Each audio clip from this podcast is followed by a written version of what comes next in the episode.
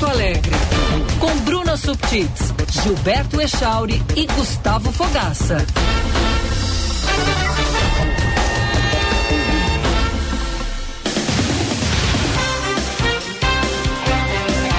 9 horas e 28 minutos. Bom dia, bom dia. Band News Porto Alegre entrando no ar. Quarta-feira, 18 de outubro de 2023. Vamos juntos até às 11 horas da manhã com o nosso programa e, é claro, sempre trazendo os principais assuntos de Porto Alegre, do Rio Grande do Sul, os fatos que mexem com a sua vida e, é claro, muita prestação de serviço, tem a previsão do tempo, trânsito e a participação dos nossos ouvintes pode ser feita ali pelo nosso chat no YouTube, canal Band RS. Acessa lá e acompanhe o programa também em imagens. Band News Porto Alegre de hoje entrando no ar então para Breton Porto Alegre, estilo brasileiro, compromisso sustentável. São 56 anos de tradição e inovação mobiliário que reflete seu estilo carbono negativo. Passa na Quintino Bocaiúva 818.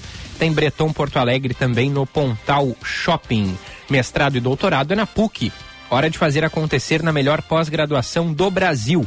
Para saber mais sobre os programas com inscrições abertas, acesse pucrs.br barra estude na PUC RS. A hora certa, 9 horas e 29 minutos. É para a Durg Sindical 45 anos lutando pela educação pública e democracia no Brasil. Erva mate baldo, por onde passou, cultivou intensos apaixonados. Chegou a sua hora de oferecer a intensidade da baldo para os seus clientes. Então seja um revendedor da baldo, ofereça erva mate que tem um sabor intenso como a vida. Também está rolando a Mercopar, começou ontem, 17 de outubro, vai até o dia 20 em Caxias do Sul. Palco da Mercopar, maior feira de inovação industrial da América Latina, mais de 285 horas de conteúdo especializado e mais de 600 expositores.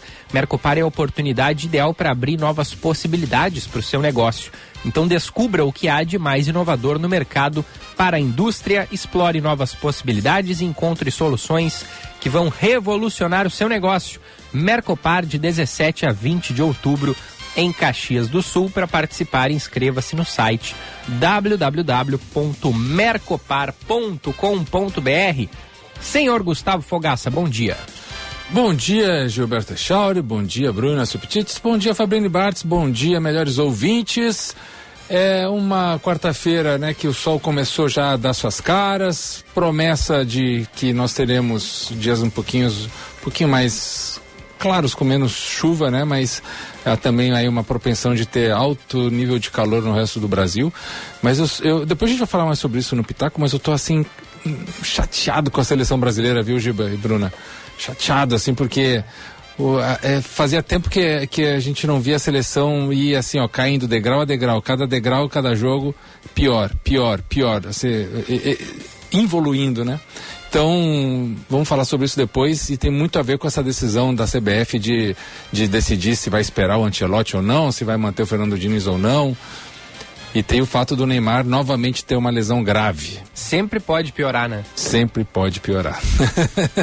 é com esse pensamento super positivo que a gente dá bom dia para Bruna Subtits. Tudo bem, Bruna?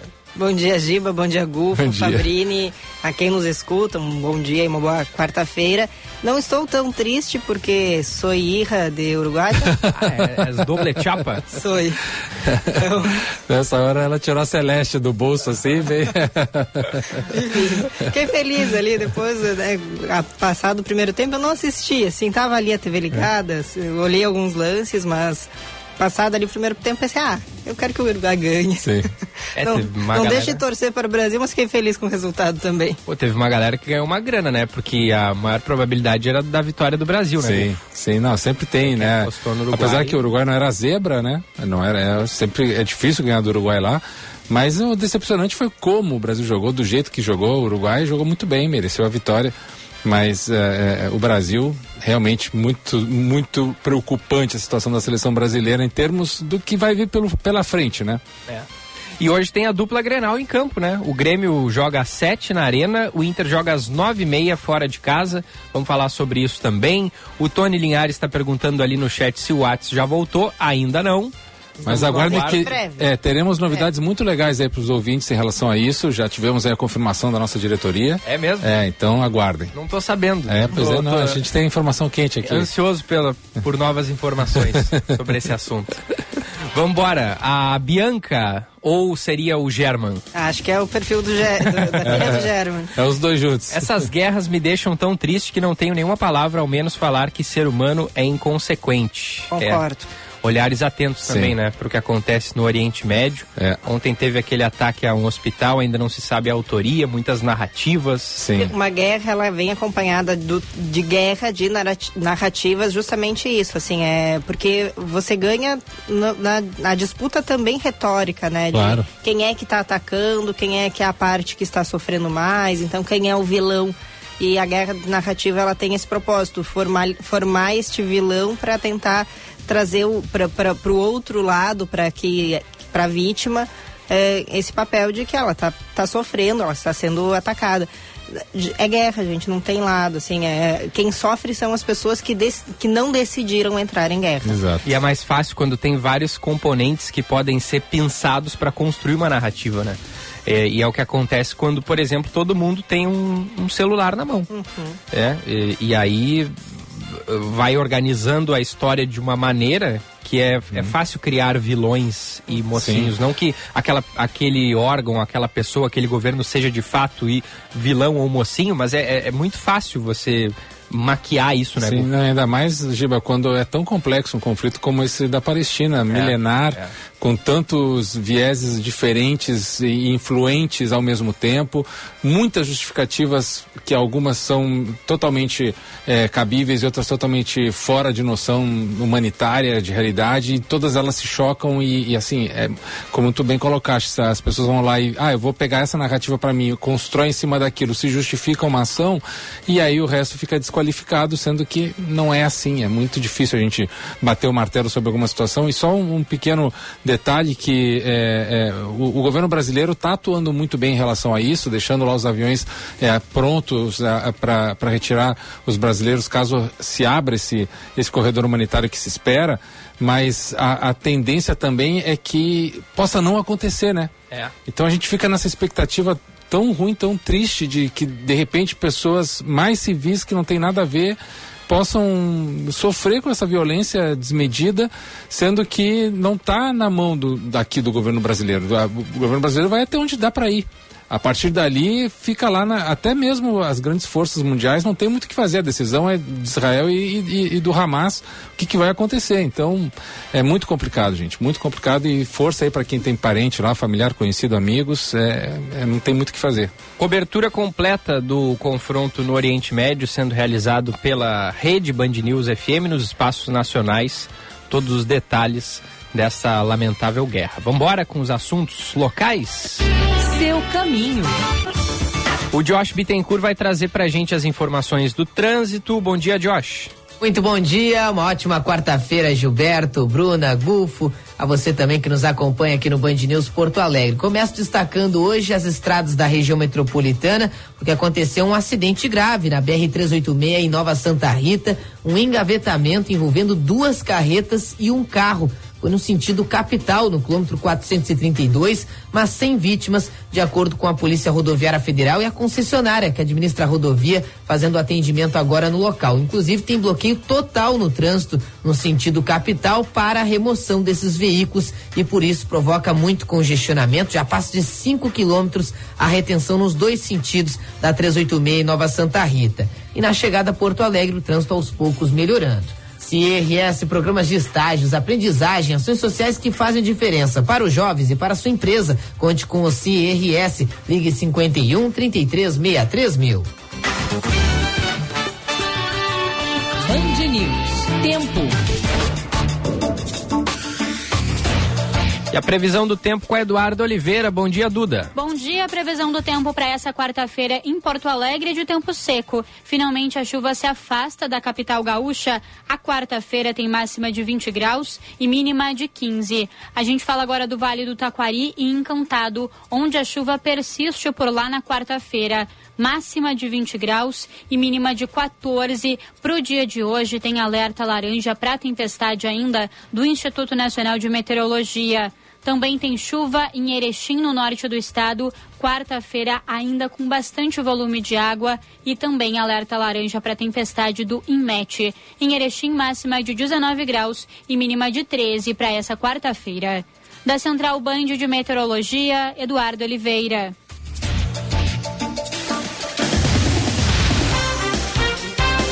9 e 37 valeu Duda, valeu Josh. Vamos direto acionar a reportagem. O Eduardo Carvalho tá chamando. Alô, Edu, bom dia. Bom dia, Gilberto. Bom dia a todos que nos acompanham aqui na Band News. É isso mesmo, movimento Todos pela Educação movimento da Assembleia Legislativa do Rio Grande do Sul, que promoveu uma série de encontros ao longo deste ano em diversas cidades do Rio Grande do Sul e que tem um encerramento hoje aqui no Teatro Dante Baroni, na Assembleia Legislativa. É um evento que surgiu justamente para colocar como pauta e como foco a educação em meio a indicadores baixos aqui no estado, diversos indicadores que mostram que a educação pública no Rio Grande do Sul, ela vive um cenário muito difícil em comparação com o resto do Brasil. Então, esse evento ouviu de diversas prefeituras de diversas regiões do estado quais são as demandas dos poderes públicos, dos professores e dos alunos também. E hoje isso se encerra aqui na Assembleia com a apresentação, a partir das 10h20, do novo marco legal da educação. Ao longo desse ano foram construídas propostas, medidas que devem ser tomadas para que uh, sejam aplicadas nas escolas do Rio Grande do Sul. Então isso deve acontecer daqui a pouco. Nesse momento acabou de começar o trabalho. No palco agora o presidente da Assembleia Legislativa Vilmar Sanquim, junto com o vice-governador Gabriel Souza e alguns especialistas na área de educação. Eles farão um primeiro painel para apresentar o que foi mostrado ao longo do ano, depois o marco legal da educação será mostrado e ao final uma entrevista coletiva com a presença do governador Eduardo Leite. Aqui o Teatro Dante Baroni lotado, tá muita gente acompanhando. É um evento bem importante para a Assembleia Legislativa do Estado e que deve nortear, pelo menos mapear o que deve ser feito na educação nas próximas, nos próximos anos aqui no Rio Grande do Sul, Gilberto. Edu, a Bruna aqui, tudo bem? Oi, Bruna, tudo Oi. bem? Tô te ouvindo. Tá certo. Só para entender, assim, quando se fala desse marco da educação, a gente está falando de governos, de, de governo do Estado, governo da, das prefeituras, dos municípios, ações que deverão ser tomadas na educação pública ou também há um encaminhamento, um debate ligando aí a, a rede privada? O que, que se sabe sobre os encaminhamentos aí destes debates? Pois é, não foi nada passado uhum. previamente. Isso tudo vai ser anunciado daqui a pouco. Mas pelo que a gente acompanhou, Bruno, ao longo dos últimos encontros, só se fala nesse momento em focar na educação pública. Um dado muito importante que foi utilizado por aqui, foi citado ao longo de vários encontros, é de que das dez melhores escolas no Rio Grande do Sul, sete são privadas, duas são cívico-militares e apenas uma é uma escola estadual, que é uma escola em Santa Maria. Ou seja, o foco é mudar esses dados, é trazer ainda mais força para a educação pública no Rio Grande do Sul. Então, o que se espera por aqui na Assembleia é que seja apresentado esse novo marco legal da educação com diversas medidas realmente para a educação pública, medidas do do governo estadual, que devem ser tomadas também pelas prefeituras, já que esse diálogo foi muito importante, tanto entre as prefeituras e, os govern e, os gover e o governo estadual, mas também com professores, com educadores. Muitas diretoras de escola participaram desses encontros. Para quem está nos acompanhando entender, Bruno, esses encontros foram realizados em várias cidades do estado que abrangeram todas as regiões do Rio Grande do Sul. E aí eram convidadas a falar diretoras, secretários municipais de educação, alunos também participavam e acompanhavam os eventos. Então, o é muito importante para tentar mapear essas medidas. Então, sim, o que se espera por aqui é um foco na educação pública do Rio Grande do Sul.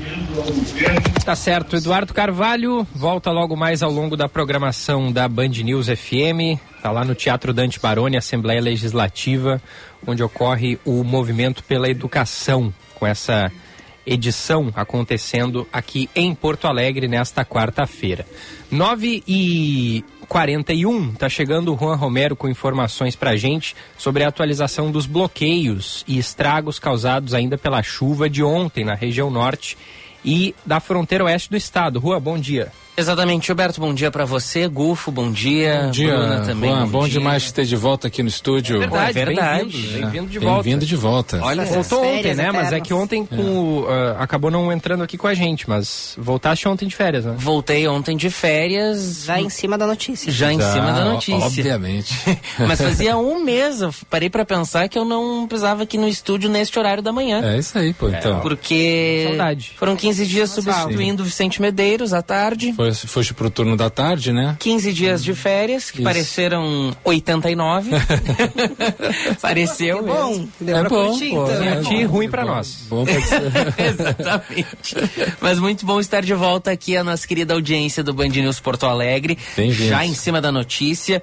Antes, só pra gente voltar a situar os nossos ouvintes, porque essa quantidade de chuva foi muito grande naquela região norte, também na fronteira oeste do estado. Teve algumas alguns efeitos também na parte ali mais próximo da fronteira com o Uruguai. Eu trago aqui o exemplo de Santana do Livramento. Ah, inclusive, eu estava coletando alguns dados do Instituto Nacional de Meteorologia sobre a quantidade de chuva. Ainda nessas últimas 24 horas houve uma quantidade significativa de chuvas nos municípios de Frederico Westphalen e Santa Rosa. Aqui eu destaco, em Frederico Westphalen, nas últimas 24 horas, uma queda de 59 milímetros de chuva e em Santa Rosa, 52 milímetros. Isso dados coletados até às 8 horas da manhã de hoje. Já há alguns municípios aqui no estado do Rio Grande do Sul que passaram da média que, eh, de chuvas esperada para outubro. E aí eu trago os destaques de Palmeira das Missões, na região norte, que choveu quase que o triplo do esperado para o mês de outubro. Eram esperados 157 milímetros de chuva para o mês inteiro de outubro. Choveu 429 em Palmeira Nossa, das Missões. é muito. É muita coisa. Muito volume de água. Lagoa Vermelha, também ali no norte do estado, já mais próximo ali de Vacaria. Eram esperados 198 milímetros, quase 200. Choveu 323. E vale a gente relembrar, é um período já esperado de chuvas até o início do verão, de chuvas acima da média. Na média ou acima da média. Porque é uma época de El Ninho, só que muito mais forte. Por isso que a gente vê desde o, a reta final do inverno, durante todo esse período assim, mais da reta final do ano, de chuvas muito elevadas aqui no Rio Grande do Sul, essa mudança climática muito forte. E aí segue o estado de atenção, como a gente já havia destacado durante a programação de ontem e ainda a gente volta a destacar hoje de manhã, cheias, eh, cheias não, a situação de elevação de alguns rios, como o Ibirapuitã, lá na cidade de Alegrete. Choveu muito forte, tanto em Alegrete quanto na cidade de Santana do Livramento, que é onde o rio Ibirapuitã tem as suas nascentes próximas ali de Santana do Livramento. Existe, vamos dizer assim, um certo delay dessa água que caiu lá em Santana do Livramento da chuva e acaba descendo para a cidade de Alegrete. Ontem eu estive em contato com o coordenador da Defesa Civil de Alegrete, que ele disse: demora dois a três dias para essa água que choveu lá em Santana do Livramento descer para a cidade de Alegrete. O rio Ibirapuitã estava subindo pelo menos 7 centímetros por hora. Cota de inundação é de 9 metros, estava em 7 metros e 7 metros e 40 mais ou menos. Então, esse rio, o rio Ibirapuitã, segue em situação de atenção. E aí sim, rodovias seguem sendo bloqueadas, tanto pelas ocorrências ainda do Vale do Rio Taquari, quanto pelas ocorrências dessas últimas horas. E aí eu vou dizer com toda a calma do mundo para que o nosso ouvinte eh, tenha o serviço completo aqui no Anotem aí. Porto Alegre. Anotem Você aí. que vai pegar a estrada, preste atenção no Juan. Preste muita atenção. Eu vou começar pelas rodovias federais, que é a atualização mais recente. Inclusive, eu trouxe aqui no meu bloquinho, no meu caderninho aqui por aqui, bem anotado. BR-158, entre Santa Maria e Itaara. Houve um deslizamento de terra em um trecho no quilômetro 316. Não há previsão de liberação. É um trecho muito importante porque é a principal ligação que os motoristas de caminhão utilizam, aqueles que vêm do norte do Rio Grande do Sul, para irem ao Porto de Rio Grande. Aumento da economia do Rio Grande do Sul. O terreno ali está instável. Técnicos vindos de São Paulo, do DENIT, estão avaliando esse trecho. Eles são especialistas em contenção de barragens e vão avaliar se poderá se dar uma previsão para a liberação desta via ou se não será possível. Inclusive, quem estará nos, quem está nos acompanhando na nossa live do YouTube vai daqui a pouco poder ver algumas imagens do deslizamento de barreiras. É um trecho eh, de pista simples da BR-158 entre Santa Maria e Itaara, que faz essa ligação muito importante. Inclusive, equipes da Polícia Rodoviária Federal estão orientando os condutores que por ali passam naquele trecho para pegarem alguns desvios por dentro, por algumas vias que passam por dentro de municípios ali na região. Existe um bloqueio, existem alguns bloqueios que já estavam sendo feitos pela própria Polícia Rodoviária Federal na BR-116, um em São Marcos, na Ponte do Rio das Antas, que é um bloqueio total e um em Nova Petrópolis, quilômetro 181 também por queda de barreira, interdição parcial, aquele sistema de pare e siga. Os policiais rodoviários controlando o fluxo da rodovia. No interior, BR-153, em Cachoeira do Sul, em dois pontos, quilômetros 410 e 412. Existe uma restrição maior para veículos pesados. BR-290, em São Cepé, bloqueio parcial na ponte do Arroio Bossoroca. E na BR-293, região sul do estado, ali da campanha, na verdade, na cidade de Ulha Negra, próximo do Rio Jaguarão, interdição total. É uma situação parecida com a BR-158. Técnicos do DENIT, que é o Departamento Nacional de Infraestrutura de Trânsito, estão avaliando a situação da rodovia e trabalham para futuramente implantar um desvio. Rodovias estaduais. Há bloqueios na região do Vale do Taquari ainda devido à cheia do rio Taquari. Aí eu destaco ERS 129, uma importante ligação entre os municípios da região, quilômetro 50 em Colinas com bloqueio total. ERS 431 em Bento Gonçalves, ponte sobre também o Rio Taquari, no limite com São Valentim do Sul, que cedeu e ainda não há previsão de liberação. Aquela ponte entre Nova Roma do Sul e Farroupilha, ERS 448, ponte histórica, ainda também sem previsão de restabelecimento dessa ligação. E aí eu destaco aqui também a situação de quem precisa pegar ônibus para esses municípios com bloqueios nessas pontes, nesses acessos. Algumas linhas eh, que fazem a ligação, por exemplo, entre Guaporé e Soledade, naquela região do Vale do Taquari, Uh, todos os horários de ônibus suspensos na ligação daquela região, porque a ponte sobre o rio Guaporé foi levada pela enchente.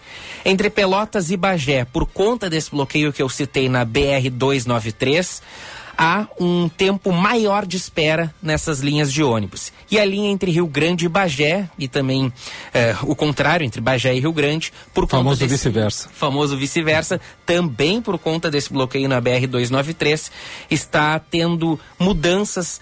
Eh, na rota desta linha. Então, por isso que o tempo de espera também pode ser maior. E sobre esse bloqueio que eu falei da BR-158 em Santa Maria, também linhas da empresa Ouro e Prata estão sendo desviadas por Santiago. Existe um aumento. É, na, na, na, na, quilometragem da rota e por isso também que os passageiros que precisam se deslocar a esses municípios precisam ter muita atenção na hora de comprar as suas passagens. Enfim, é, quem bastante coisa, né? Bastante coisa, mas eu acho que deu para a gente ter uma noção de que essas, esses eventos climáticos assim absurdos que a gente pôde observar estão afetando a economia, estão afetando também o deslocamento das pessoas que precisam fazer essas viagens e é sempre bom a gente trazer aqui esse serviço aos nossos ouvintes. Boa, muito obrigado, Juan. Qualquer nova informação, linha aberta para ti e bom trabalho. Obrigado, Valeu, sempre Juan. à disposição de vocês. Valeu. São 9 horas e 50 minutos. Hoje é o dia do médico. Daqui a pouquinho a gente vai ter a reportagem da Eduardo Oliveira, a terceira da série especial sobre o dia do médico aqui na Band News FM. É, antes, meus, é, meus amigos, queria é, trazer para vocês aqui as informações a respeito dos, do novo hospital, né? Uhum. Que a gente vai ter aqui na capital. Sim. Tô é, pegando aqui, por favor, Bruna, por favor. Isso, a inauguração oficial será amanhã à tarde. O Hospital Nora Teixeira, parte do complexo hospitalar da Santa Casa. Esse que é um projeto aí que está em, sendo construído desde 2019, já está concluído. Uma nova unidade aí com nove andares, mais de 30 mil metros quadrados, que vai atender pacientes particulares ou uh, com convênios e que a, além né o hospital o complexo Santa Casa ele atende muito o SUS. A proposta desse hospital é justamente desafogar outras áreas que já atendem SUS especialmente a emergência. Estão chamando para si esse atendimento de particulares e convênios. E ele é um, um projeto aí uh, que foi idealizado e construído a partir da. Acho que o termo é filantropia, né? Me ajuda. Sim, mas é isso, né? Quando a gente tem aí pessoas do, do setor privado, empresários, que decidem dedicar aí parte do seu, da sua fortuna, do seu, dos seus recursos financeiros para uma causa como essa, né? Uma doação de recursos, além da doação da família Grendene e da Nora Teixeira, que dá nome então ao hospital, também buscaram junto a outros eh, empresários aí da sociedade gaúcha recursos para a construção desta nova unidade ali na Santa Casa. Sempre tem aquele assunto, né, Bruna? A gente cobra de alguma forma, né, que as grandes fortunas, as, nós temos aí uma, uma elite muito com muitos recursos e que a, devolução para a sociedade ela tem que vir de algum jeito, além do básico de pagar impostos e tudo mais. E a filantropia em outros países, ela é uma, uma tradição constante, assim. Se a gente pegar os países da América do Norte, Canadá, Estados Unidos, alguns países da Europa, até mesmo aqui Uruguai, na Argentina, isso também é bem comum, né? De, de fortunas, de grandes nomes da fortuna fazerem doações ou participarem em doações importantes para organizações públicas, para, no caso, hospitais é, da rede privada da rede pública ou, que, ou em conjunto. Então, sempre é saudável, sim. Sempre é, a gente tem que comemorar quando isso acontece. Agora, o grande problema e o que a gente está vendo, por exemplo, que aconteceu no hospital é, de Belém, né? que agora é o Sinos Belém. Isso, que, o antigo Parque Belém, agora é Sinos Belém, Belém. Isso. Que tem aquela questão da manutenção. Manutenção de um hospital, gente, é muito caro é muito caro. Eu me lembro quando eu, eu filmei a minha série de terror lá no, no Parque Belém, quando ele estava fechado, e a gente teve várias reuniões com os então proprietários, que não são mais proprietários, e nessas conversas informais, assim, eles contando pra gente por, né, por que que terminou não, não indo adiante, é, mesmo com recursos públicos e privados, por causa do volume de dinheiro necessário é, para manter um hospital daquele tamanho de pé. Ele me disse na época eram 6 milhões de reais por mês, né, só para manutenção do que que se tem. Né? Nem está falando em comprar novas tecnologias que constantemente o hospital tem que fazer, ou é, contratar novos médicos, ou fazer qualquer tipo de reforma. Então, é uma atividade que demanda muito recurso. Então, é, é claro, a gente volta a dizer, é super saudável esse tipo de, de ação filantrópica, mas a questão sempre é como é que é a manutenção, como é que isso vai Sim. ser feito daqui para frente, para que não seja como, por exemplo, aconteceu com a Beneficência Portuguesa também e com outros hospitais que foram fruto de filantropia e que depois terminam, né, quando morre a pessoa que o filantropo, quando termina a família saindo daquele projeto, como é que aquilo se se, se, se sustenta, se, sustenta né? né? Sim, eu, até essas informações que eu trago, fico convite aí para quem quiser uh, acessar e, e visualizar hoje no Jornal do Comércio, tem um caderno especial do Dia do Médico, uma matéria aqui na página 11 falando sobre o novo hospital, então o Hospital Nora Teixeira, e se coloca justamente isso, né? Que o, o atendimento SUS é sim, a, a, Santa Casa coloca como a sua grande missão, uhum. né? Do conglomerado, esse atendimento SUS, que corresponde a 70% dos atendimentos de toda a rede Santa Casa.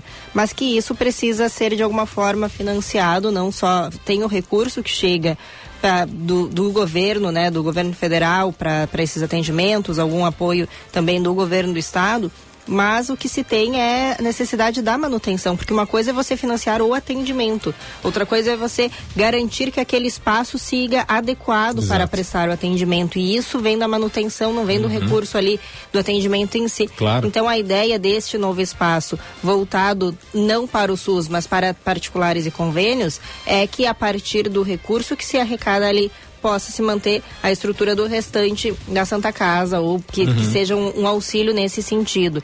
E aí vou trazer, você falou do, do Hospital Sinos de Belém, lembrou aí desse caso, né? Na nossa, os nossos colegas aí da, da redação da Bandeirantes ontem apuraram e nos trouxeram a informação sobre o prazo para a abertura, porque há, há, alguns meses, né, quando teve todo o processo de troca, agora, né? isso era se falava em 30 dias para começar a operação ali do hospital. O que, que foi informado, então, essa, esse informe mais recente?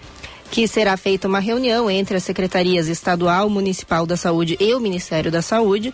E a estimativa é que depois da liberação do Ministério das, de Recursos por parte do Ministério da Saúde, se abra em até 90 dias.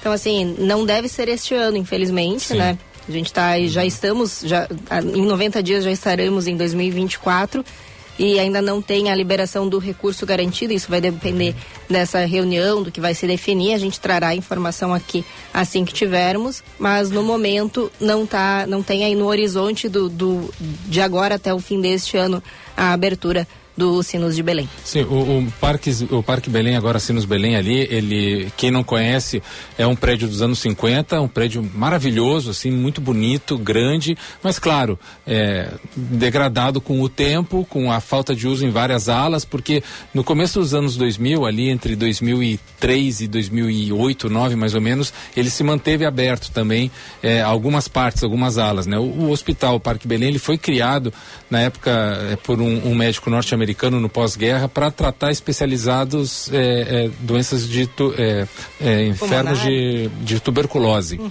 E, e ele foi montado a partir da prática desse médico para atender esses pacientes. Então, ele tem alas com um pé direito muito alto, com janelas muito grandes para ter muita ventilação, uma posição solar muito interessante que dá sol é, o tempo inteiro, o dia inteiro no, no, no edifício, com jardins muito grandes, imensos, para que os pacientes pudessem passear com circuitos de passeio e tudo mais, foi pensado naquela época para isso. Então, muitas vidas foram salvas da tuberculose lá no, no Hospital Parque Belém, nos anos 50, nos anos 60. E o que, que acontece hoje, né? Pa, para aquele hospital ele estar de acordo com as, as normas que se tem hoje, precisa realmente de um investimento muito grande e de obras, porque ele é um hospital antigo. Então, eu, eu imagino que eu, essa demora dos recursos também vai fazer, como a Bruna falou, não só a demora de que aconteça, mas a, a própria ação das obras, ela vai demorar um tempo. Então, infelizmente, será para o ano que vem.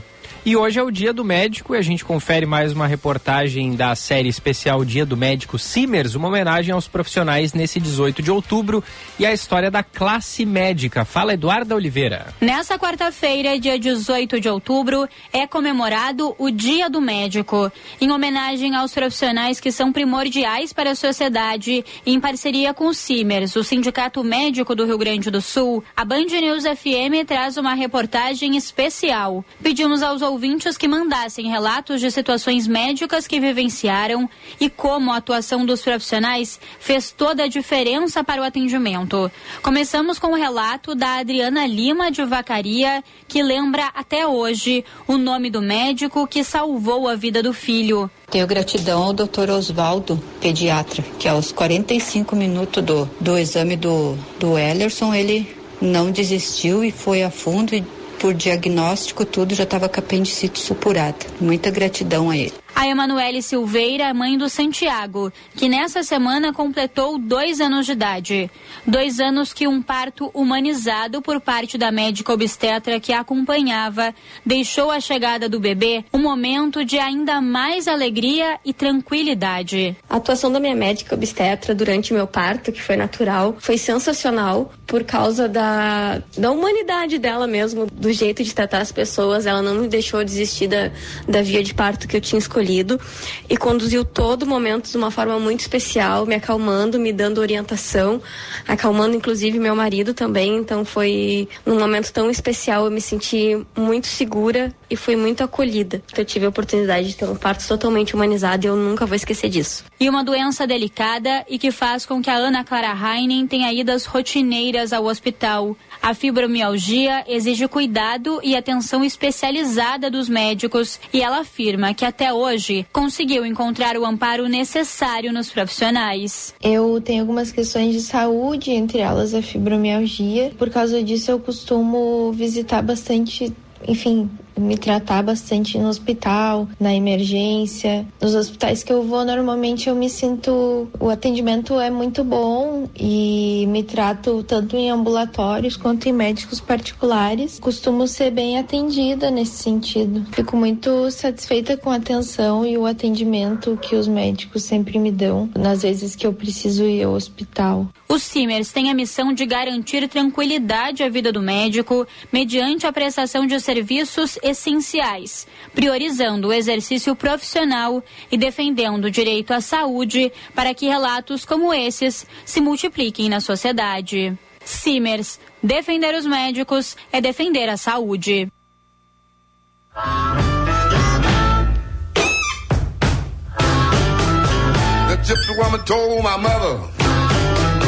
Before I was born, you got a boy child coming. Be a son of a gun. He gonna make pretty women's jump and shout. Then the world wanna know what this all about. But you know I'm here.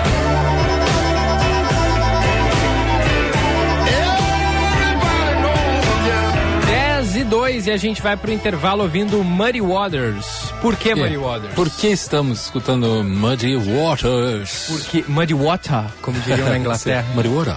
É, porque depois do intervalo a gente vai falar sobre o Mississippi Delta Blues Festival. Opa! Que vai ganhar sua primeira edição aqui em Porto Alegre. Clássico Festival da Serra Gaúcha. Exato. Em dezembro vai rolar a 14 edição em Caxias do Sul e dessa vez vai rolar em Porto Alegre também.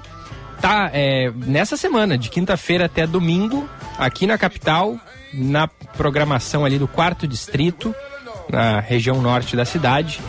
Então, mais informações depois do intervalo, mas é um festival legal. Eu gosto de blues. Vocês gostam? Não gostam?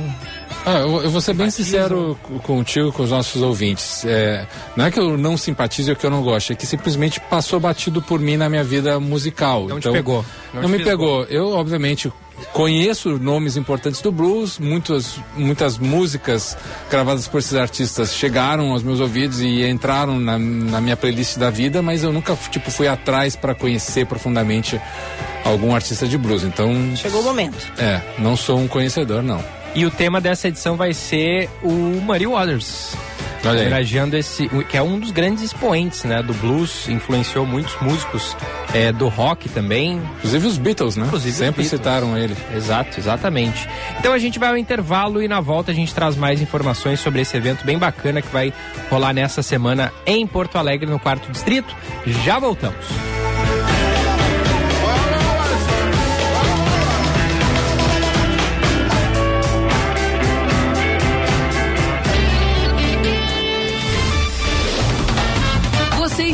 Ouvindo Band News Porto Alegre. Você já conhece a Baldo?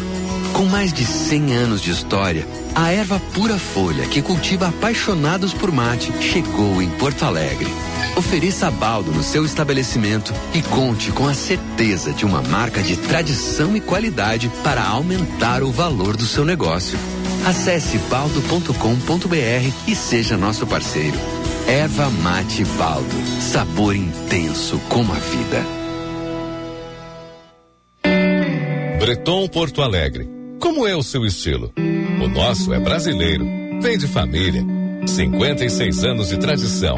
Referência absoluta em imobiliário. Compromisso com a sustentabilidade. A primeira empresa do segmento carbono negativo.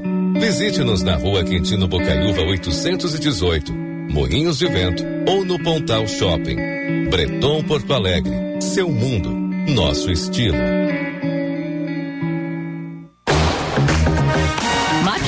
Ponto para sua empresa. Economize na conta de luz.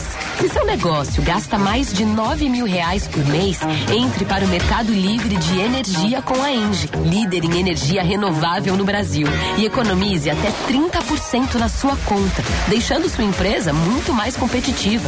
Faça uma simulação em engie.com.br barra Mercado Livre. Engie, sua parceira no Mercado Livre de Energia. Mestrado e doutorado PUC. É hora de fazer acontecer na melhor pós-graduação do Brasil. Programas com carga horária flexível e reconhecimento nacional e internacional. Tudo em um ecossistema focado em inovação, empreendedorismo e pesquisa. Para saber mais sobre os programas com inscrições abertas, acesse pucrs.br barra estude na PUC-RS.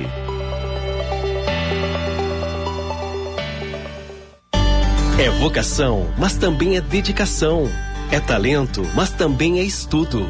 É humano, mas também é técnico. É fala, mas também é escuta.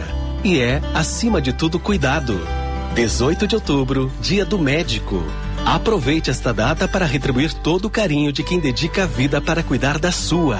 Uma homenagem da Unimed Porto Alegre a todos os médicos pelo seu dia.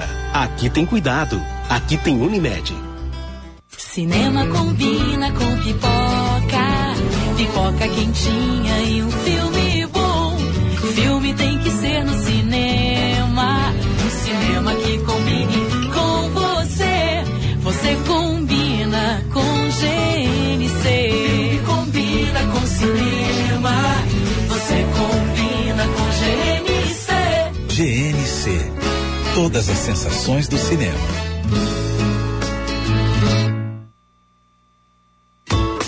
Sua saúde merece uma das melhores e mais inovadoras estruturas hospitalares do país. Com atendimento particular e por plano, o Complexo Hospitalar Unimed Vale dos Sinos disponibiliza exames, cirurgias, internações clínicas e materno, unindo alta tecnologia e humanização. Complexo Hospitalar Unimed Vale dos Sinos. É particular, é plano, é para você.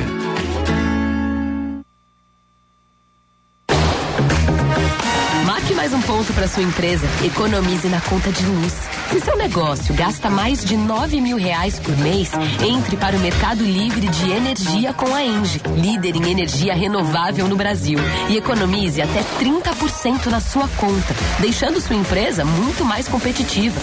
Faça uma simulação em engie.com.br barra Mercado Livre. Engie, sua parceira no Mercado Livre de Energia. Band News FM, temperatura. Oferecimento Cindy Lojas Porto Alegre. Inspiração para transformar o varejo. 17 graus, 3 décimos.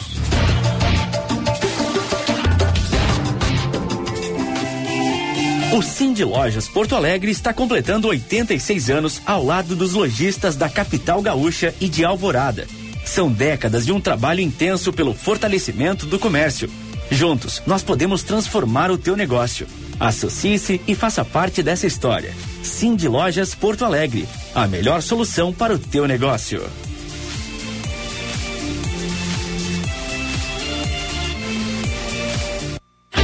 Seu caminho. Atualizando a situação pela BR-386 em Nova Santa Rita, mais de 5 quilômetros de congestionamento nos dois sentidos, em função de um engavetamento que aconteceu mais cedo envolvendo duas carretas e um carro. Ninguém ficou ferido, mas o trânsito foi totalmente bloqueado no sentido capital até a remoção desses veículos. Por isso, esse grande congestionamento, os motoristas também reduzindo a velocidade em função da curiosidade. Na capital, teve acidente na Protásio Alves envolvendo carro e moto entre a rua João Patzel e a Teixeira Mendes, congestionando o trânsito desde a General Barreto Viana até próximo a Cristiano Fischer em direção ao centro. Se puder, evite esse trecho da Protásio. Ipiranga flui um pouco melhor, pode ser uma alternativa. Antecipe até 10 parcelas do seu FGTS no Mercantil. É rápido e fácil. Você faz tudo online e recebe em até uma hora. Anota aí, fgts.mercantil.com.br.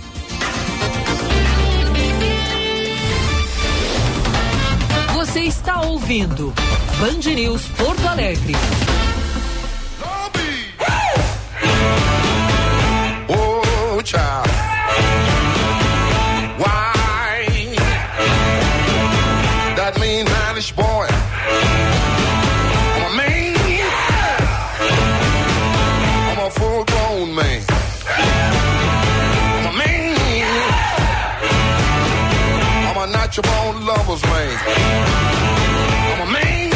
News Porto Alegre está de volta, 10 horas 11 minutos. Mestrado e doutorado é na PUC. Conheça os programas e inscreva-se.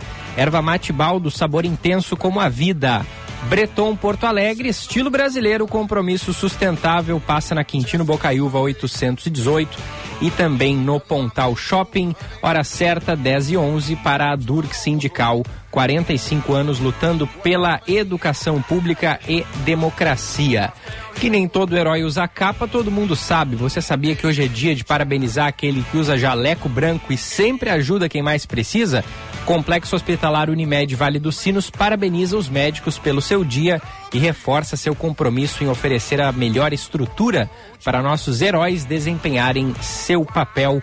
Feliz Dia do Médico. Estamos recebendo aqui no estúdio o Tiago Perlotti, que é um dos produtores do Mississippi Delta Blues Festival.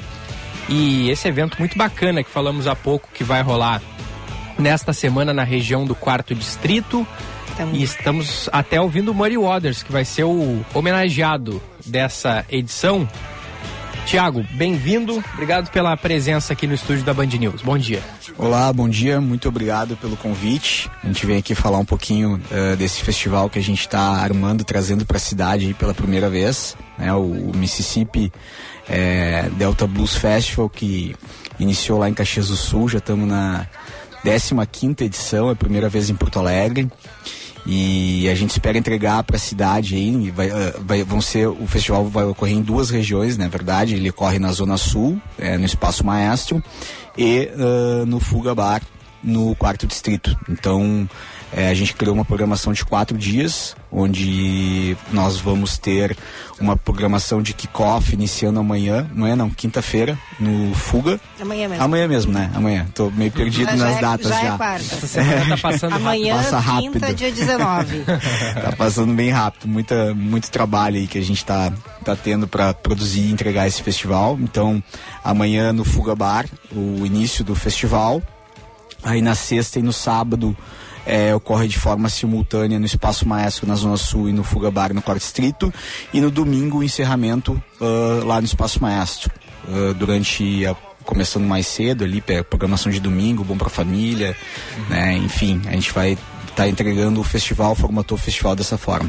E Thiago, eu me lembro, né, é, lá no começo da abertura do quando saiu o Mississippi em Caxias e, e que logo em seguida ele tracionou assim, virou um grande evento. Hoje é o maior festival de blues da América Latina, mas rapidamente a, a- tanto a cidade quanto a comunidade do blues abraçou o festival, né? Ele, ele foi Pô, a gente tá falando aí de 15 anos, ele hoje já é um, um festival monstro, assim, do, do gênero, do estilo, e sempre trazendo grandes nomes internacionais, ou seja, tem uma credibilidade e um respeito enorme. Esse ano teremos também edição em Caxias ou será só em Porto Alegre? E que nomes assim mais, né, para quem curte o blues, nomes mais legais assim imperdíveis que nós teremos no festival? Ah, sim, a gente vai ter em Caxias. A edição lá vai acontecer em dezembro desse ano. Ah, aqui em Porto Alegre a gente está trazendo um americano que é o Jesse Cotton Stone do Mississippi, é, guitarrista. E para o Festival de Caxias o line-up ainda está sendo formado, mas certamente, ah, como todos os anos acontece, teremos grandes nomes e, e em maior quantidade, né? Porque lá o festival já, já tem uma, uma proporção é muito maior que aqui em Porto Alegre, que a gente está fazendo o primeiro, estamos fazendo um formato ainda um pouco mais reduzido, né? É, em, em Caxias é, é- é realmente é enorme, então lá já, já tem um, um- um caminho andado onde a gente consegue, até pelos custos de trazer esse, esse tipo de atração, trazer nomes mais, mais fortes do cenário internacional. Mas falando só um pouquinho sobre a questão da, da- do blues, o, o- o Mississippi Bar lá em, em- em Caxias do Sul, né, que é idealizado pelo, pelo Toio, Toio Bagoso, que é o grande idealizador do festival.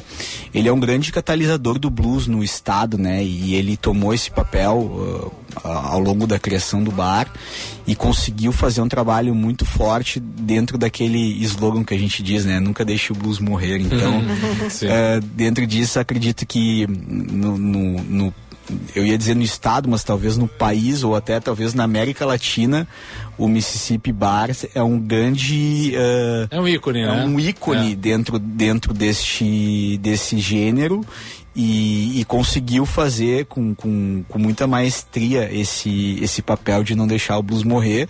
E agora estamos aí, inclusive, expandindo, trazendo o festival para outras cidades, né? Vai, ah, a gente vai ter o festival em Atlântida também, em novembro. Legal. É, existe uma edição programada para Gramado também, já teve uma edição em Gramado ano passado.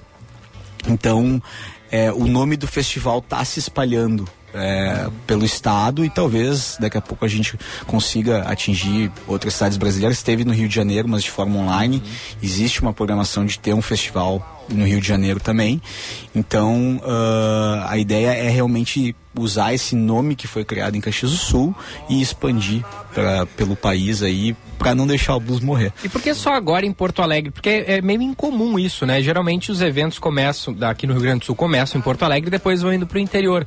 Dessa vez foi ao contrário, né? Começou em Caxias e agora que tá vindo para Porto Alegre. É, exatamente. Ele, ele, ele iniciou em Caxias, que é o, o local do Mississippi Bar, né? É onde o, o Toyo residiu a vida toda. É, e aí, por questões de, de expansão de marca, eu acredito que, como tomou uma, uma proporção muito grande e ao longo da, da da pandemia surgiram novas ideias ali de, de expansão, com o Toyo indo para o Rio de Janeiro também, é, abrindo o Mississippi Bar no Rio de Janeiro. Então, essa ideia de expansão começou a tomar um corpo um pouquinho maior, e aí ao- já existia esse plano antes, porém a pandemia deu essa atrasada, né? E agora, com tudo já normalizado, a questão dos eventos é, podendo rolar de forma mais natural, passado todo aquele, aquele problema, ah, surgiu essa oportunidade de trazer para Porto Alegre e aí eu, ah, pelo Espaço Maestro lá, acabei abraçando essa produção com o Toyo. E vamos vamos estar entregando aí pela primeira vez e com certeza vamos fazer um grande evento e estar entregando outros eventos no futuro aí de forma até maior, mais mais estruturada. Legal. Quando a gente falava de blues ali no, no bloco anterior, até chegou um recado aqui de um ouvinte no Instagram dizendo que blues é meio que música de tiozão. E aí tu falou que há uma tentativa de não deixar o blues morrer e meio que captar é, o, o- pessoal mais jovem também, né? É, me parece ser um desafio, né? Porque é, é a gente tá ouvindo o Muddy Waters, um cara que, né, fez música lá nos anos 40, 50. Então é realmente um, um som bem das antigas, mas que me parece ter aí um desafio de fisgar a galera mais jovem também, né? Exatamente. Quem for no festival e quem já foi no festival de Caxias, é, é nítido como ah, é uma música que geração em geração, porque é realmente uma música de tiozão, né? Se teu pai não ouvisse, não ia chegar em mim, ou enfim, né? Então é aquelas músicas que passam de família, o pai gosta de blues, daqui a pouco ah, mostra pro filho, e música boa não tem idade, né? Então, é, o, o- o público do festival, na verdade, não é um público velho. Ah, eu estive em Caxias em, em três edições e tem muita. É, é muito misturado. É variado. É muito variado o público. É, o pessoal. ah, Acontece muito o público de ter esse tipo de pensamento: ah, não vou porque é um monte de velho. Cara, o público do blues é muito legal. É um público muito divertido, muito unido, muito interativo. Então, quem vai mesmo, às- vezes vai pelo festival, nem é tanto do blues, chega lá, é contagiado por toda uma experiência que o blues entrega que talvez nem espere. Então, é, nesse momento é que o, o- o jovem é fisgado porque é, é uma música que realmente ela é muito interativa. Os, o- os shows de blues têm como característica uma, uma interação muito grande do músico com a plateia. A plateia canta muito re- re- refrões que o, que o, que o músico passa para a plateia cantar.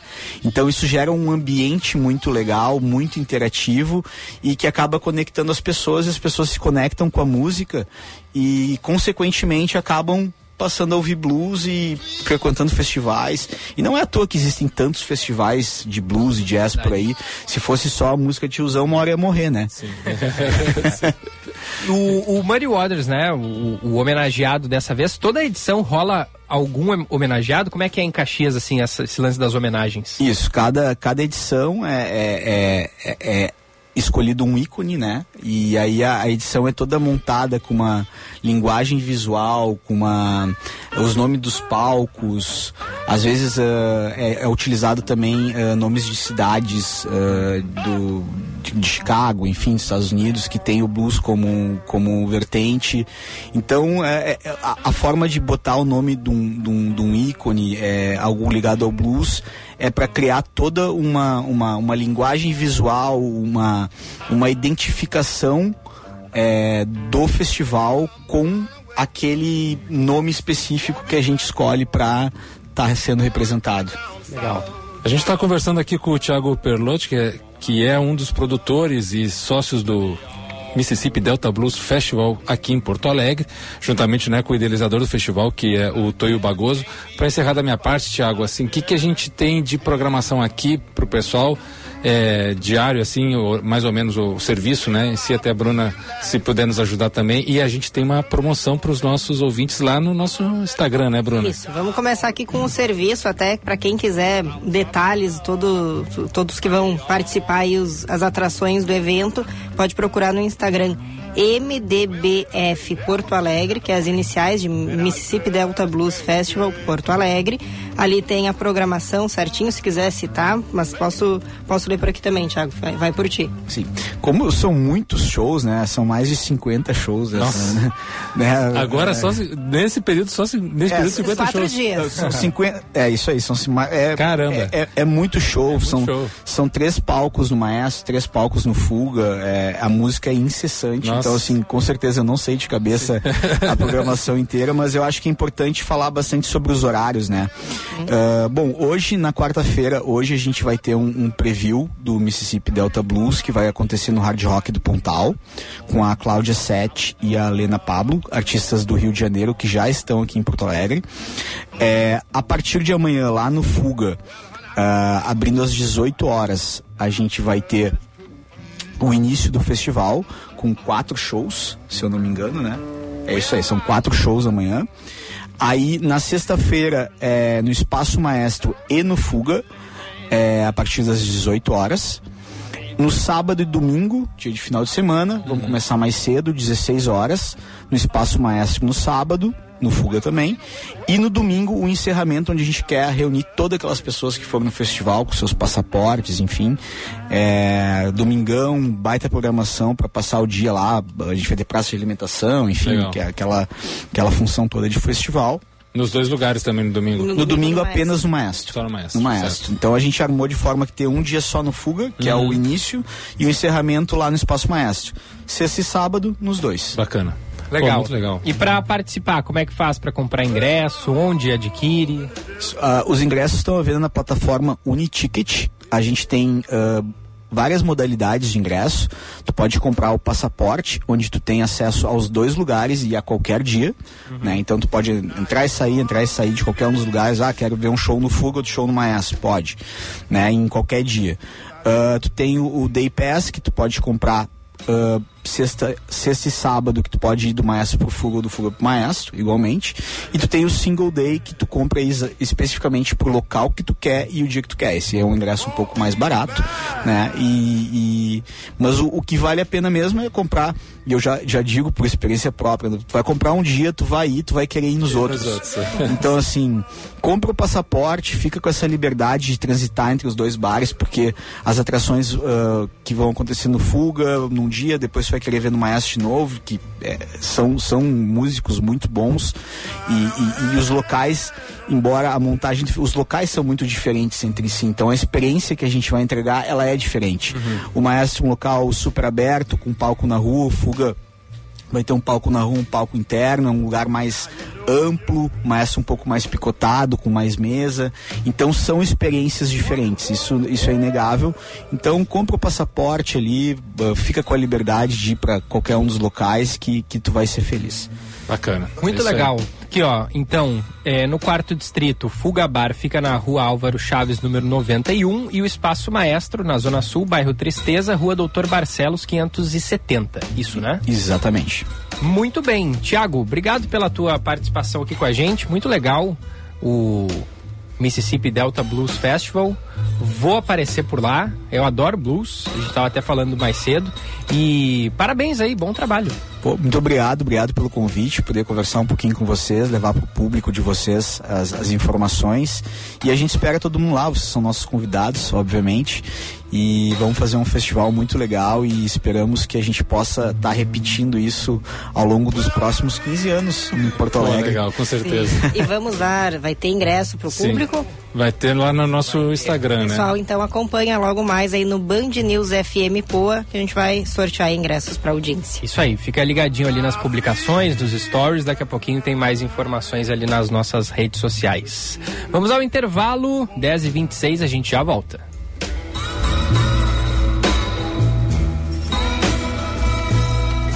Ah, you know I got a funny Você está ouvindo Band News Porto Alegre.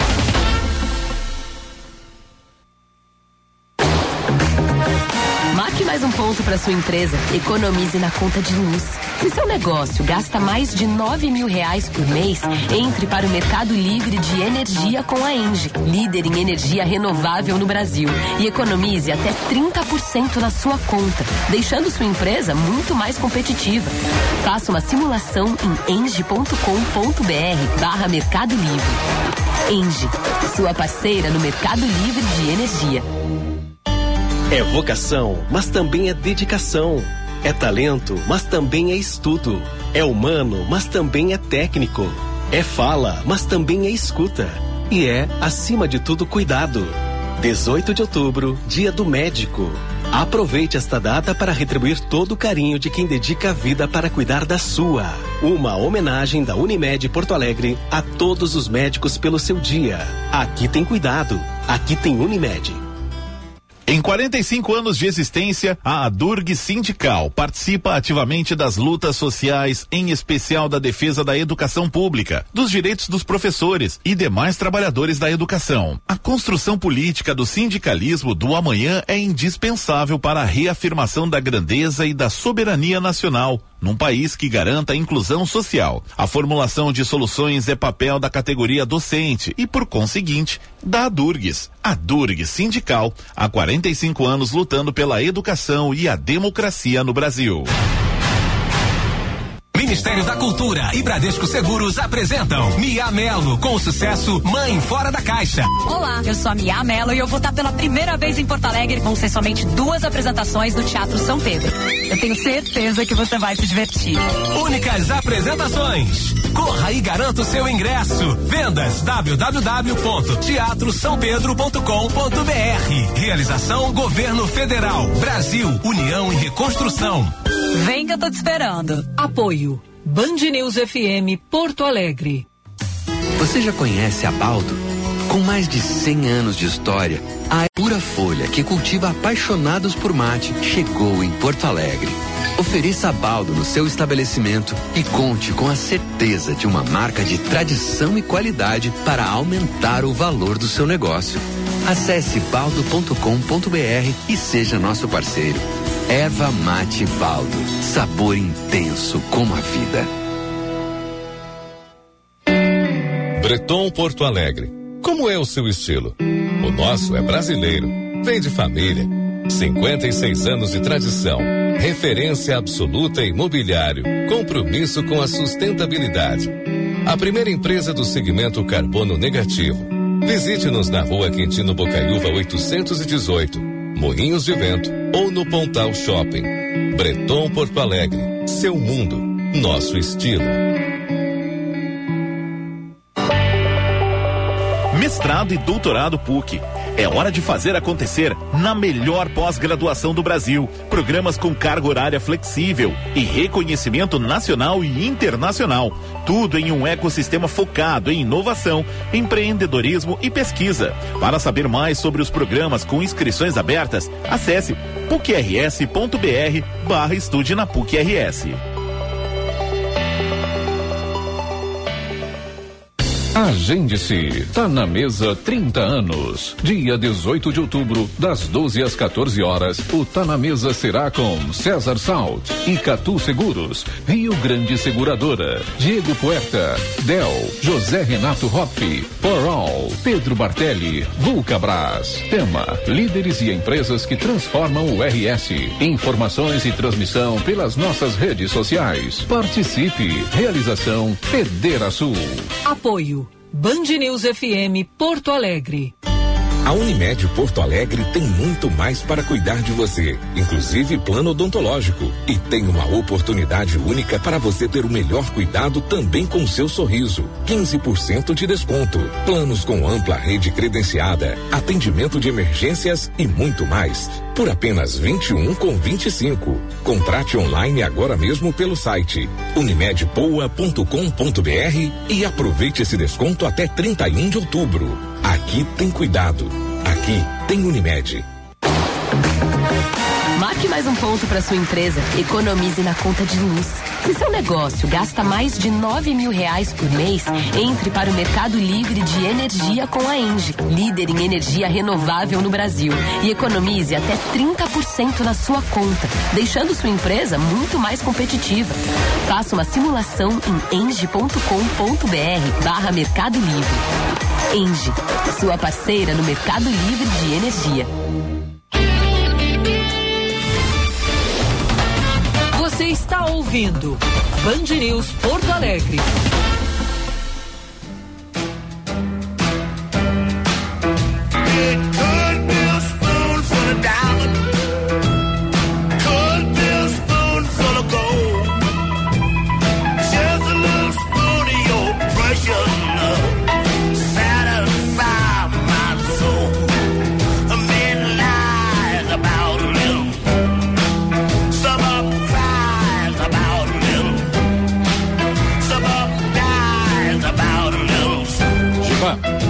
Diga, Gufo. a gente até tava pensando aqui, né, é, falando com o Thiago, nosso amigo do, do Mississippi Delta Blues, de que, ah, é música de tiozão, que a galera não escuta mais. É que tem uma, uma coisa bem interessante em relação a você aí, jovem, que, que gosta de uma baladinha, que gosta de uma questão assim mais, né, descontraída. O, o blues, ele é a ori- a origem do blues, ele é o canto de tristeza, blues, daí vem, né? Não é de azul, né? É, Esse blues aí. Ele vê- é o canto da tristeza, o canto do, do chamado por liberdade da- dos escravos norte-americanos que estavam ali no Mississippi, né? No, no, no delta do Mississippi, nas plantações de algodão e tudo mais. Daí que veio, né? O blues, a origem do blues. Só que ele se popularizou muito a partir de artistas como Muddy Waters, como B.B. King, ali nos anos 30, 40, 50, influenciando muitos artistas brancos importantes. Beatles, Rolling Stones, Eric Clapton. Eric Clapton, é, tu falaste Beach Boys, né? É, o, o próprio Elvis Presley. Então, que, que aconteceu? Se transformou numa coisa gigante a partir desses, desses artistas que popularizaram. Só que para você aí, mais jovem, que é muito ligado na, na, na música negra, que hoje está mais próxima do hip hop, talvez do funk, de coisas assim, também tem uma identidade de, de pretitude, assim, uma entidade de, de, de saber assim, ah, isso é origem, é black, na origem, é o blues. É. Então, pesquise um pouco, vá atrás, conheça, porque realmente antes do funk, antes do hip hop, estava o blues. É, não, sem dúvida. E, pô, eu, a, a gente até falou no Eric Clapton, né? Até ia trazer aqui como é blues e seria. Eu tinha pensado em, tra- em trazer o Eric Clapton aqui pro momento musical do programa, porque ele saiu uma informação do jornalista, deixa eu pegar o nome aqui, do Lauro Jardim, Assim. de que o Eric Clapton virá ao Brasil no ano que vem, ali por dezembro, e vai tocar em algumas capitais brasileiras. Então, pô, o Eric Clapton veio aqui pela última vez em 2011 ou 12, se eu não me engano. Tocou em Porto Alegre, inclusive. Sim. Eu ainda não era muito ligado nele, mas, pô, hoje eu, é um dos meus guitarristas preferidos. Bebeu muito na fonte do blues. Muito, totalmente. 100%. É. é. Então, é, datas não foram confirmadas ainda, mas parece que vai ser lá pelo fim do ano que vem. Legal. Vamos aguardar aí para quem, pra quem curte. Então tocaremos mais Clapton daqui para frente, em algum momento. 10 e 35 vamos pensar a cidade? Vamos. Pensar a cidade. Com Bruna Subtits. Lembrando que o Pensar a Cidade é para Breton Porto Alegre, 56 anos de tradição e inovação, mobiliário que reflete o seu estilo carbono negativo. Passa ali na Quintino Bocaiúva 818 e no Pontal Shopping. Eu trouxe há alguns dias a informação de que será realizada em novembro a conferência de revisão do plano diretor de Porto Alegre, o momento em que aquele, todos aqueles relatórios e estudos de leitura da cidade, de análise do território como ele está hoje, do planejamento, se avançou ou não em relação ao projetado anos atrás, né, pelo plano diretor. Ele vai, este momento é de reunir essas informações, debater com a sociedade para apresentar aquilo que eu já venho contando aqui pouco a pouco para os nossos ouvintes, também para quem acompanha a coluna Pensar a Cidade no Jornal do Comércio, que é a proposta do que se espera para essa nova lei do plano diretor em Porto Alegre. Esta conferência, então, que será nos dias 7, 8 e 9 de novembro, já está com inscrições abertas. Quem quiser participar pode acessar ali no site do Jornal do Comércio, procurar aí a coluna Pensar a Cidade, tem o link para as inscrições. Neste ano, então, já, acho que até trouxe em outro momento, né? Diferente da conferência de março, que foi bastante criticada por ter sido realizada durante o dia, em dia de semana, esta será de- dos três dias, dois serão somente fim de tarde e noite, né? A partir das 17 até as 21 horas. E no dia do meio, né? No segundo dia de evento, será com atividade das- a partir das duas da tarde, vai até as nove da noite, com uma hora de intervalo. A proposta, a expectativa com isso é atrair um público maior aí de participantes. E a prefeitura anunciou ontem também que terá um evento preparatório para essa conferência, uma ah, um seminário, uma palestra com o urbanista francês Alain Bertot, ele que já esteve em Porto Alegre no início do ano também para participar do Fórum da Liberdade. Também fez conversa com eh, servidores e o pessoal ali técnico e político dentro da prefeitura para apresentar aí a sua visão de, do planejamento urbano. Ele que é, é autor do livro Ordem Sem Design e que fala sobre como as cidades devem ser entendidas, compreendidas aí na visão dele como um grande mercado de trabalho e que a organização da cidade deve facilitar o deslocamento das pessoas das suas casas, locais de moradia até os seus espaços de trabalho. Essa visão que ele apresenta e que tem sido muito acolhida pela prefeitura de Porto Alegre. Ele fará uma palestra no dia 27 de outubro, das duas às 5 da tarde, também aberta aí a quem queira participar. Link para inscrições também ali na coluna Pensar a Cidade no site do Jornal do Comércio. Abraço aqui pro Everton Forte da Silveira, mandou mensagem, diz que está nos acompanhando hoje. Abraço, Everton. Ele que estava enfrentando dificuldades para nos ouvir porque ele mudou a faixa de horário do trabalho dele. Aí. E aí ele conseguiu ouvir a Band News até às sete e meia da manhã só. Só que o ele vai mudar de novo o horário em dezembro. E aí Uhum. ele vai voltar a nos ouvir a partir, assim, é, seguidamente, assim, com maior frequência em dezembro. Hoje ele deve estar de folga para estar conseguindo ouvir a gente nesse horário. Pode ser, pode ser. Ele até me mandou mais cedo aqui também comentando sobre a questão da manutenção hospitalar. Ele que trabalha né, na área, não, não lembro exatamente o setor, mas ele trabalha em hospital. Ele coloca que a manutenção hospitalar é crucial para o atendimento do paciente. Uhum. Temos mais de 6 mil unidades no Brasil e menos de 30% tem profissionais qualificados para tal. É isso é, isso é que se tem um gasto muito alto em manutenção, porque não tem manutenção. E aí, quando precisa fazer, acaba se é gastando grande. demais. Aí aqui ele coloca o, o Hospital de Clínicas de Porto Alegre, onde ele trabalha há 13 anos, e a especialização que ele vai cursar será nessa área. Boa, a Janaína tá me salvando aqui. Sempre qualquer dúvida musical a gente pergunta pra Janaína. Ela Boa. disse que o Eric Clapton esteve aqui no Brasil em 2011. E ela diz aqui, ó, tem um disco de blues do Eric Clapton maravilhoso chamado From the Cradle, de Sim, 1994. Que ele homenageia justamente essas, essas suas grandes influências. É, É uma volta às raízes do blues do Eric Clapton, esse álbum aí, bem lembrado, Jona. Muito bem, já que estamos na, na onda de ouvintes, quero mandar um abraço aqui super especial para a dona Iracema Zotti Souto, que vem a ser minha avó. Abraço, Está na nossa querida. escuta, a avó que está aí em recuperação de um procedimento cirúrgico, ela é muito forte, tá? Melhoras. Tá super bem, cada cada dia melhor, ela sempre nos manda aí atualizações e sei que tá aí na, na escuta, então um beijo muito especial, vó. Beijo ali pra Dona Beijão. Iracema. A Mayra tá dizendo também, bom dia, boa jornada pra todos. Todos os dias a gente deixa algo pra fazer amanhã. e de amanhã em amanhã chegamos na sexta soterrados pelas obrigações. Um monte já é. Um, um monte já. E hoje ainda é quarta. É. É verdade. Ma- ó, Mayra, eu tô cheio de relatórios pra fazer lá que eu vou postergando. É bem isso daí mesmo. Aí chegou no final de semana, o cara tem que trabalhar. É, você só quer descansar no fim de semana, chega o fim de semana, tem um monte de coisa que deixou pra trás. Abraço então pros nossos ouvintes, pode seguir participando ali no chat, canal Band RS no YouTube. A boa notícia do dia.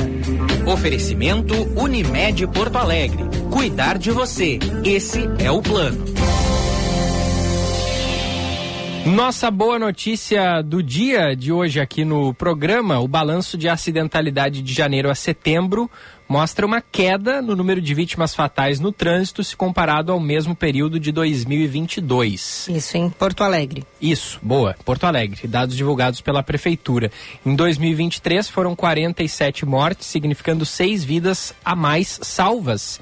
Né? Se- se- portanto, Uhum. seis mortes a menos em comparação ao mesmo período do, an- do anterior. Sempre que a gente fala de eh, índices de acidente de trânsito, criminalidade, a gente ressalta né, que qualquer morte é lamentável, toda a vida perdida a gente lamenta muito, mas a gente eh, traz aqui essa boa notícia que é a redução, né? O bom mesmo vai ser quando a gente não, tiver, tiver mais nenhuma. morte no trânsito, não tiver É. acidentes. Porque né, tem esse, é, o problema, sempre que a gente faz uma comparação de um dado desse, desse tipo, a gente está comparando com algo que aconteceu no passado. Ou seja, É. a gente já vem de uma situação ruim, então a gente está tentando melhorar uma situação ruim. Mas nunca deixa de ser uma boa notícia porque significa que as pessoas responsáveis estão trabalhando para que esses números diminuam. Isso, o ideal é nenhuma morte, como a gente já falou o Giba. Isso aí. Bom, vamos para as informações da dupla Grenal, que hoje tem Inter e Grêmio de volta Olha aí, a campo olha aí. pelo Brasileirão. Olha aí, ó. Falaram mal da data FIFA. Futebol. Oferecimento Super Alto BR. Única concessionária Ford em Porto Alegre e Pelotas.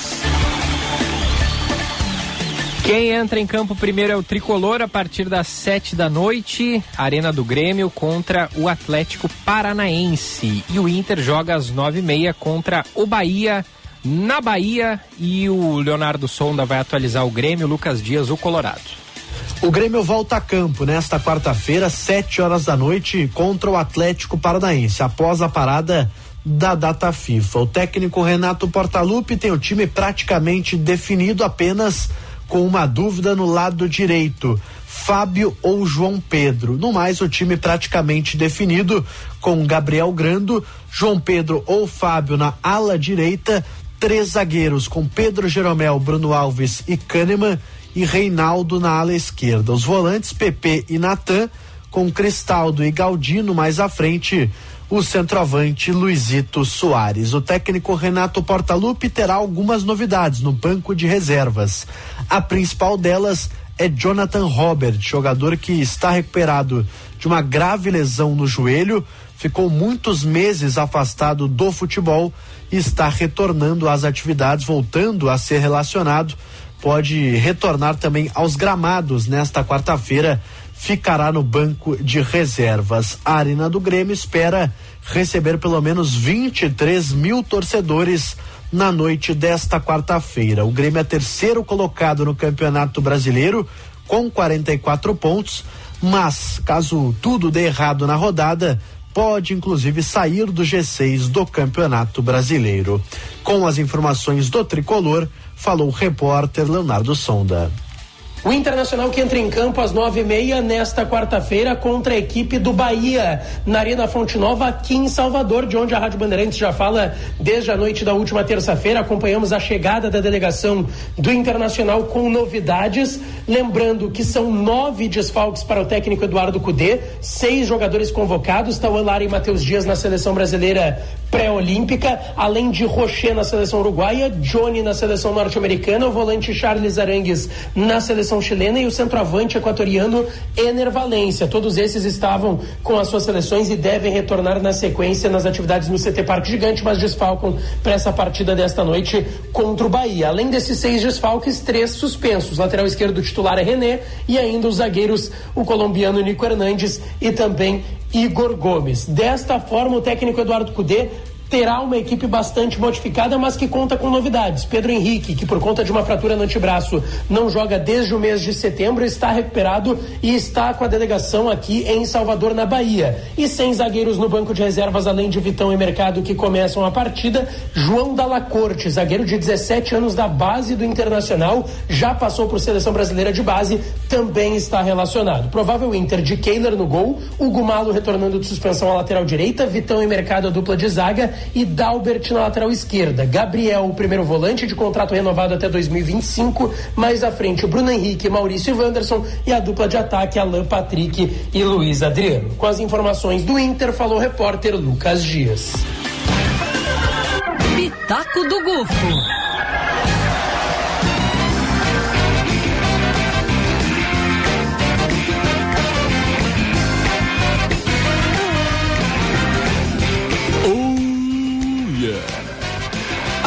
Ai, que saudade do meu ex. Será que é isso que estão dizendo lá na, na CBF? Que saudade do Adenor. É, Adenor tá no Flamengo agora, né? Não, não tá mais. Não tá mais disponível. Giba Bruna, é, não, é, passou o seu ciclo, obviamente, né? Mas a gente ficou mal acostumado, pessoal. A gente ficou mal acostumado com uma seleção bem treinada, com uma seleção competitiva, uma seleção que dominava aqui na América do Sul, né? Não tinha rival pra gente na América do Sul. Aqui o Brasil patrolou as duas últimas eliminatórias, não perdeu nenhum jogo. Pô, mas o Diniz tem quantos jogos pela seleção? Só do que? Dois, três? É, quatro. Quatro? Quatro. Mas assim, é, obviamente que a gente não vai ficar cobrando do Diniz ah, meu, um resultado, mas tem algumas coisas que são importantes colocar na mesa. Antes da gente é, falar de dupla Grenal, fazer esse parênteses sobre a derrota do Brasil ontem para o Uruguai nas eliminatórias. Que assim, o, o, Tite foi muito inteligente quando ele tomou a seleção brasileira, que ele falou assim, bom, é, eu não vou ter muito tempo para fazer esse time jogar, então eu vou repetir aquilo que eu estava fazendo no meu time anterior, que era o Corinthians. Aí ele foi lá e chamou os principais jogadores do Corinthians, Paulinho, Renato Augusto, o, o Fagner, é, que mais que ele levou? Não estou me lembrando agora, mas ele levou quatro, três ou quatro jogadores do Corinthians e, e falou assim: vocês vão jogar os primeiros jogos como eu jogo no Corinthians. Aí ele mandou vídeos do Corinthians para todos os convocados para Neymar, para Marquinhos, para Thiago, é, é, para eu não me lembro também a primeira convocação dele, mas todos os jogadores ele foi lá e mandou vídeos de como jogava o Corinthians, falou, o treino é isso aqui. Vejam como eu jogo, que é assim que a gente vai jogar. E com, claro, seus, os seus atletas em campo dando as coordenadas dentro do jogo. E aí, com isso, ele começou a emplacar um jeito de jogar. Claro que ele foi alterando. A seleção de 2018 era diferente da seleção de 2022, as eliminatórias foram diferentes, o jeito de construindo o jogo foi diferente, mas é, é, sempre havia uma evolução. Sempre que eu falo bem do Tite, alguém vai dizer, ah, mas perdeu da Bélgica, mas ah, mas perdeu da Croácia, como que essa derrota na Copa é a única coisa que importa, né? Sendo não que, é? Não é, claro que não, Gico. claro que não, porque teve todo um trabalho é super importante, um, né, é, o legado deixado lá, o Tite fez algo que nunca se fez na seleção brasileira, que é deixar lá arquivos, vídeos, relatórios de como se treinava cada, cada rotina de treino, cada preparação para cada jogo, cada preparação fisiológica, alimentar, ou seja, ele deixou lá um calhamaço de, de estudos para que quem chegasse na sequência falasse, olha, se eu quero dar continuidade nesse trabalho, eu não vou começar do zero. Mas aí a minha crítica somente é que quando a, a, CBF decide, ah, não sei se eu vou continuar com o Diniz ou não, não sei se eu vou botar o Ancelotti ou não, não sei quem vai vir, é, que sustentação tu dá para aquele treinador ser realmente eficiente, né? Trabalhar ali com o que ele tem na mão, porque talvez o Diniz em dezembro, agora os últimos dois jogos que tem com Colômbia e, e Argentina, sejam os últimos do Diniz, né? E aí todo esse tempo aí foi para nada. E claro, o Brasil vai classificar, tudo mais, mas aí começar do zero de novo, ver qual é a situação e, e, e ver uma, uma seleção tão frágil, assim, jogando de cada jogo pior é lamentável, é uma pena, mas bom, é a escolha da CBF e a gente tem que respeitar e nenhuma criticar o Diniz em si, porque ele é um bom treinador e a gente vai torcer pelo Fluminense aí na final da Libertadores. Não sei o Giba, mas eu irei torcer pelo tricolor carioca. Eu sou rancoroso. Eu sou Boca Juniors. desde criancinha. E a dupla Grenal, hein, Gufo? Porque parou, né? Um tempão E eu tava com saudade do Campeonato Brasileiro. Eu também, eu também. E assim, o, o Grêmio precisa mostrar que né, o, o Grenal não bagunçou a casa. Porque o jeito que o Grêmio jogou contra o Internacional no Grenal foi lamentável e que agora a chance é aquela coisa, vou jogando em casa contra um adversário direto, jogo de seis pontos, o Atlético Paranaense está disputando vaga no G4 com o Grêmio também. O Grêmio precisa ganhar e precisa jogar bem. É, a vantagem para o Renato talvez o fato do Carvalho estar tá lesionado e é, e é uma dúvida muito séria se vai jogar ou não, acho uma notícia boa para o Grêmio, porque aqueles, aquele tripé ali, Vilhaçante, Carvalho e Cristaldo, é, apesar de serem jogadores de qualidade técnica, é, diminui demais a intensidade do time, a marcação. Eu não gosto desses três jogando junto, acho que o Grêmio fica muito, é, fica pouco competitivo. Então, é, é, é, a sorte do Renato do Carvalho não poder jogar hoje. Agora o Internacional, Giba, vai pegar um Bahia embalado. Rogério Ceni está encaixando seu trabalho, jogou muito bem contra o Goiás. Everaldo voltou a fazer gols, o artilheiro do Bahia, estava há três meses na seca, já emendou um hat-trick ali, meteu três gols de uma vez. Então o Bahia vem embalado contra o Internacional. Vai ser um jogo bem difícil lá para o Inter, mas importante porque assim o Inter agora está focadíssimo no Campeonato Brasileiro, com chances ainda de disputar a vaga em Sul-Americana e quiçá sonhar com uma vaga de Libertadores se, os, se o Cosmos e os outros astros trabalharem a favor do Inter. Acho difícil. Também acho bastante difícil, assim como é difícil para o Grêmio ser campeão brasileiro. Mas, né, sonhar é, é, permitido, o futebol permite esses sonhos mais malucos e o Inter pode sonhar assim com a Libertadores, apesar que o objetivo tem que ser vaga na Sul-Americana. Mas o Inter está jogando bem, tá o Alto Astral lá em cima, vitória no Grenal arrumou a casa, então a tendência é de ser um jogo bom para o Inter, mas vai ser muito difícil, talvez mais difícil que o Grêmio aqui. Pois é, e Grêmio e Atlético hoje, hein? O que, que dá para esperar? Então, é isso. Eu, eu, eu espero o Grêmio mostrando que o Grenal não bagunçou a casa. É, é, mas eu digo assim, o Atlético Paranaense dá para dizer que é um, é um novo grande do Brasil, né? Ah, e outra, né, Giba? Eles estão disputando, é um jogo de seis pontos, porque o, o Atlético está só três pontos atrás do Grêmio.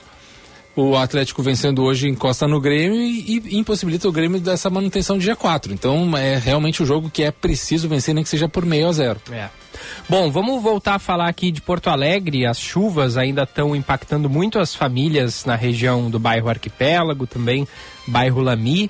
Algumas dessas famílias já começaram a receber recursos da Prefeitura de Porto Alegre para a compra de imóveis, eletrodomésticos, auxiliar aí na, nesses danos, na reparação desses danos. Né? A Fabrini Bartz tem mais informações para a gente. Fala, Fabrini. Pelo menos 68 núcleos familiares atingidos pelas enchentes aqui em Porto Alegre estão aptos para receber o auxílio da Prefeitura para a compra de eletrodomésticos e móveis nesta semana. Cada grupo recebe 3 mil reais em uma única parcela. A estimativa é que sejam destinados 20 milhões de reais por meio do Programa Municipal de Recuperação Emergencial e Auxílio Humanitário. De acordo com o prefeito da capital, Sebastião Melo, os valores serão distribuídos por cartão magnético do Banrisul. Nós agimos rapidamente, juntamente com a Câmara de Vereadores, o Banrisul foi grande parceiro e nós já estamos distribuindo os cartões para aqueles que pouco tinham e perderam, né? O mobiliário dentro das suas casas, geladeira, cama, o prato, estão recebendo um cartão de 3 mil reais mediante laudo que a FASC e também a Defesa Civil têm feito, de forma muito responsável, uma busca ativa, né? especialmente nas ilhas, na Ponta Grossa. Ao todo, 92 famílias abriram pedidos de algum tipo de benefício na capital e 24 grupos já foram atendidos pela estadia solidária. Neste caso, cada família recebe 700 reais por três meses. Este período pode ser prorrogado, caso seja necessário. Depois disso, se o grupo familiar ainda não conseguir voltar para sua moradia, o aluguel social será disponibilizado. É uma maneira de você repassar 700 reais para aquelas pessoas que não puderam mais voltar para suas casas, porque perderam, e que o governo não tem como resolver isso do dia para a noite. Então, os 700 reais que já estão, vários já foram pagos e outros serão pagos ainda essa semana, é para auxiliar né, aonde eles estão. Ou seja, às vezes estão num filho, estão numa mãe, estão num parente, estão num amigo. A busca ativa realizada pela Prefeitura seguirá até o final do mês. Após este período, os núcleos familiares que desejarem receber uma avaliação para ver se estão enquadrados nos critérios do programa devem se dirigir a alguma unidade do Centro de Referência de Assistência Social ou ligar para o 156 para fazer a solicitação de análise. Valeu, valeu Fabrini. E esse assunto aqui, hein? A Universidade Federal do Rio Grande do Sul instaurou ontem um processo disciplinar para investigar um caso de racismo. Um aluno que teria realizado ofensas a uma professora da instituição. Mas não é recente o caso, aliás, ele já tem alguns meses, né? Ele ocorreu em julho desse ano, mas alunos, né, Bruna, estavam é, indignados porque a URGS não tinha tomado providências. Aí ontem houve uma manifestação e a partir disso é que a universidade resolveu abrir um, um processo disciplinar, né, para apurar isso. Isso é, até em nota a universidade ou a Faculdade de Biblioteconomia e Comunicação, a Fabico, informa que ela já estava dando andamento ao caso, que tão, tão logo soube da, da situação, né? O, o fato ele ter- teria ocorrido em julho, o conhecimento, a notificação à faculdade foi no dia 23 de agosto. A Fabico informa que no mesmo dia encaminhou o caso para a corregedoria da universidade e que se reuniu neste período, então de 23 de agosto até agora, com a corregedoria cobrando aí um posicionamento, um, para saber se da- daria ou não andamento ao caso. Mas o fato é que só andou mesmo depois dessa mobilização dos alunos, que foi, já estava convocada há alguns dias e aconteceu ontem ali no prédio da, da faculdade. Algo que a gente lamenta aqui, né? Tem essas informações preliminares, né? O nome do aluno ele não foi eh, revelado, não foi divulgado, mas ele teria ta- atacado, além de eh, fazer, cometer essa eu não sei se o termo está correto, injúria racial, né? Não sei exatamente o fato ali como ele ocorreu, mas teria inclusive perseguido essa professora nos corredores da faculdade, colocando eh, a vida dela em risco, ou deixando aí uma sensação de insegurança com a qual não se pode conviver. Então, a, a URGS, enquanto instituição, não pode aceitar uma situação dessas, sabendo, é revelar, é, é notório aí, além da denúncia feita pela professora, tem outros elementos ali que comprovam o fato. Não dá para permitir que uma pessoa que cometa um crime como este permaneça nos corredores aí da universidade. É, não, não tem como. E segundo a direção da URGS, no momento esse aluno segue frequentando as aulas em que está matriculado, mas não. Exceto é, essa. exceto essas, essa aula é, que é administrada pela professora que foi a vítima, né? Exato. Desses, dessas ofensas. E, te- e tem esse um grau a mais no problema que já o fato do crime de racismo é ele é terrível e ele é da sociedade e tem que ser combatido e enfrentado, mas tem um grau a mais nisso aí que, que mostra um pouco o cenário que a gente vem falando bastante aqui sobre educação, sobre a situação dos professores. É, essa, essa sensação que muitos alunos, muitas pessoas têm de que o, o, o professor é um, um funcionário menor que merece total desrespeito. Né? É. Que, que assim, a pessoa pode- para servi-lo. é, que a pessoa pode tratar o professor como se fosse um, um, um- servente, e mesmo assim um servente não se trata assim, né, gente? Mas tratar uma, uma, como se fosse um ser humano menor, independente da, do gênero e da raça, mas o professor em si já é um assim, ah não, eu tá aqui para fazer o que eu quero, do jeito que eu quero, e aí o cara bota ali mais um grau de machismo, bota mais um grau de racismo, e tá aí o combo perfeito de um crime que está sendo apurado e que toda a força professora, e ela está bem assessorada certamente, mas é, é mais um episódio que mostra a realidade que os professores enfrentam no Brasil. Não é mole, como diria o professor. E o salário, ó. É verdade. É, não, e é isso acontecendo no ensino superior, a gente sabe que é onde tem a melhor estrutura para a carreira docente. Então, se isso acontece no ensino superior, Uhum. imagine o que acontece na, na educação básica, né? A gente sabe de muitos casos aí de, de crianças, adolescentes atacando professores e mesmo, mesmo pais. Pai, mãe, algum outro familiar responsável cobrando do professor achando que é o papel daquela pessoa ali é servir ao seu filho e tão somente isso, né? Não, escola é lugar de educar ah, em termos de conteúdo, claro, educação para a vida também, mas eh, aquela educação que a gente imagina, né, de você tratar bem o outro, de ter respeito, isso se aprende em casa. Breton Porto Alegre, estilo brasileiro, compromisso sustentável, Quintino Bocaiúva 818, Pontal Shopping, Erva Mate Baldo, sabor intenso como a vida, a Durg Sindical, a hora certa 10h59 e PUC, mês doutorado, hora de fazer acontecer na PUC, conheça os programas e inscreva-se.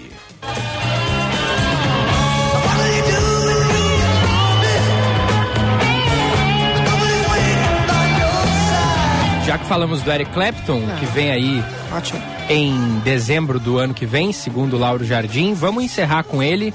Leila, um dos principais hits do músico. Amanhã a gente volta. Beijos a todos. Vem aí o Band News Station. Até amanhã, Bruna. Até amanhã. Até amanhã, Gufo. Valeu, abraço.